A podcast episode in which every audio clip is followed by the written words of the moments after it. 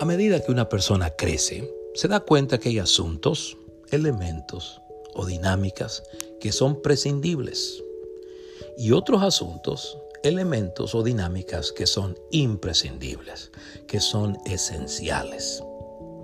Por dar unos ejemplos, en el ámbito físico, uno se da cuenta que el aire que respira, que el agua que toma, que la comida que come o que el tiempo que invierte en dormir son indispensables o esenciales para la vida de un individuo en esta tierra.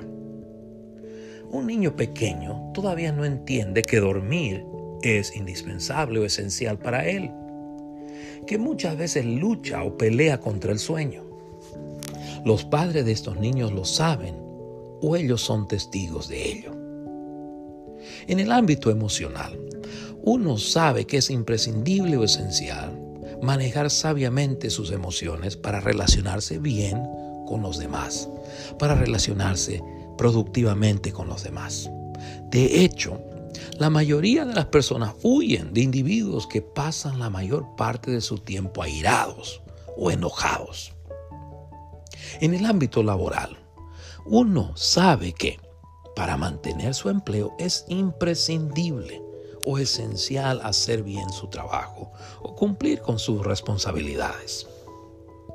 Así que hay asuntos, elementos o dinámicas que son prescindibles. Y hay asuntos, elementos o dinámicas que son imprescindibles o esenciales. En San Juan 15, 1 al 5, el Señor Jesús ilustra a sus discípulos que su relación con Él era imprescindible o esencial. Voy a repetir esto. Nuestro Señor ilustra que su relación con Él era imprescindible o esencial como colaboradores o servidores de Dios el Padre. A propósito, usted y yo debemos comprender que nuestra relación personal con el Señor Jesús es indispensable o esencial en nuestro servicio a Dios. El Señor Jesús ilustra a sus discípulos, vuelvo a repetir, que su relación con Él era esencial, imprescindible para colaborar bien o servir productivamente a Dios el Padre. Al compararse a sí mismo con la vid y a ellos con los pámpanos o las ramas. Y esto es lo que lo como lo traduce la versión Reina Valera 1960. Yo soy la vid verdadera y mi Padre es el labrador. Todo pámpano que en mí no lleva fruto, lo quitará y todo aquel que lleva fruto lo limpiará, para que lleve más fruto. Ya vosotros estáis limpios por la palabra que os he hablado. Permaneced en mí y yo en vosotros. Como el pámpano no puede llevar fruto por sí mismo si no permanece en la vid, así tampoco vosotros si no permanecéis en mí. Yo soy la vid, vosotros los pámpanos. El que permanece en mí y yo en él, este lleva mucho fruto, porque separados de mí nada podéis hacer. Voy a repetir esta última frase, separados de mí nada podéis hacer. Y esta es la traducción eh, nueva, traducción viviente del mismo pasaje. Yo soy la vid verdadera y mi Padre es el labrador. Él corta de mí toda rama que no produce fruto y poda las ramas que sí dan fruto para que den aún más. Ustedes ya han sido podados y purificados por el mensaje que les di. Permanezcan en mí y yo permaneceré en ustedes. Pues una rama no puede producir fruto si la cortan de la vid y ustedes tampoco pueden ser fructíferos a menos que permanezcan en mí. Ciertamente yo soy la vid, ustedes son las ramas. Los que permanecen en mí y yo en ellos producirán mucho fruto, porque separados de mí no pueden hacer nada. Separados de mí no pueden hacer nada. Al estudiar el Evangelio de Juan, usted va a observar que el evangelista, el evangelista Juan, elabora su crónica alrededor de siete milagros o señales hechas por nuestro Señor Jesús. Juan no presenta en su Evangelio una narración cronológica de la vida, ministerio, enseñanzas, encuentros, sufrimiento, muerte, entierro, resurrección y ascensión del Señor Jesús. A lo largo de su evangelio, él describe algunos de sus encuentros, actividades, eventos o enseñanzas que seleccionó de su vida, de su ministerio o de su obra redentora, como es el caso de la descripción que nuestro Señor hace de sí mismo como la vid verdadera y de sus discípulos como los pámpanos o las ramas, y obviamente su descripción del Padre como el labrador.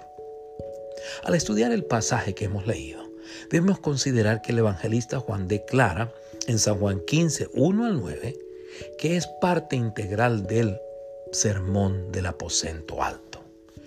El Señor Jesús sabía que su presencia física iba a llegar a su fin. También sabía que sus discípulos necesitaban tener un claro entendimiento de su posición con Dios el Padre, de la posición de ellos con Él y de lo que esperaba de ellos. El Señor Jesús se identifica con la vid verdadera porque regularmente utilizaba objetos o costumbres de la vida diaria para ilustrar verdades o lecciones espirituales profundas, como decir la semilla, el pescado, la piedra, el trigo, la hierba, los agricultores, el agua o el pan. Bueno, en San Juan 15, 1 al 5, el Señor Jesús utiliza a la vid para revelar cómo Dios el Padre lo utilizaba a él y a ellos, es decir, a sus seguidores, para manifestar o extender su reino, su dominio, su bondad, su gracia, su santidad o justicia en esta tierra. La razón principal por la cual todo seguidor del Señor Jesús permanece en Él es para recibir vida, vigor, gracia, fortaleza, favor o apoyo para compartirla con otros y para glorificar, honrar y alabar al Padre. Así como el pámpano o la rama conectada a la vid está en la condición para recibir vida, energía, comida, nutrientes o sustento para producir uvas. Así que el creyente no permanece en Cristo tan solo para recibir vida, vigor, fortaleza, gracia, favor o apoyo para compartirla con otros, sino que también lo hace para glorificar a Dios el Padre, produciendo fruto. ¿Qué significa permanecer en Cristo? ¿Qué significa permanecer en Cristo? Permanecer en Cristo significa confiar en Él. Permanecer en Cristo significa confiar en Él. Confiar en el Señor Jesús significa permitirle que cuide, proteja y guíe nuestras vidas. Usted confía en su poder o en su autoridad. Usted aplica a su vida lo que el Señor hizo a su favor en la cruz del Calvario porque confía en Él. Segundo, permanecer en Cristo significa tener comunión diaria con Él. Permitirle que Él le hable y que uno le hable a Él.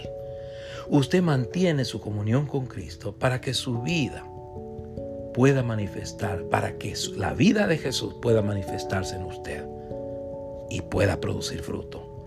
En San Juan 8:31 dice el Señor, dijo entonces Jesús a los judíos que habían creído en Él, si vosotros permaneciereis en mi palabra, seréis verdaderamente mis discípulos. Tercero, permanecer en Cristo significa esperar en Él. Esperar sugiere la noción de posponer que tener que actuar hasta un momento o tiempo determinado en que el Señor intervenga. También esperar significa mantenerse listo o disponible para ser utilizado por Dios o para estar en condiciones para actuar inmediatamente. A su tiempo, es decir, al tiempo del Señor, de acuerdo con sus intervenciones y también conforme a su proceder a la manera en que Él obra.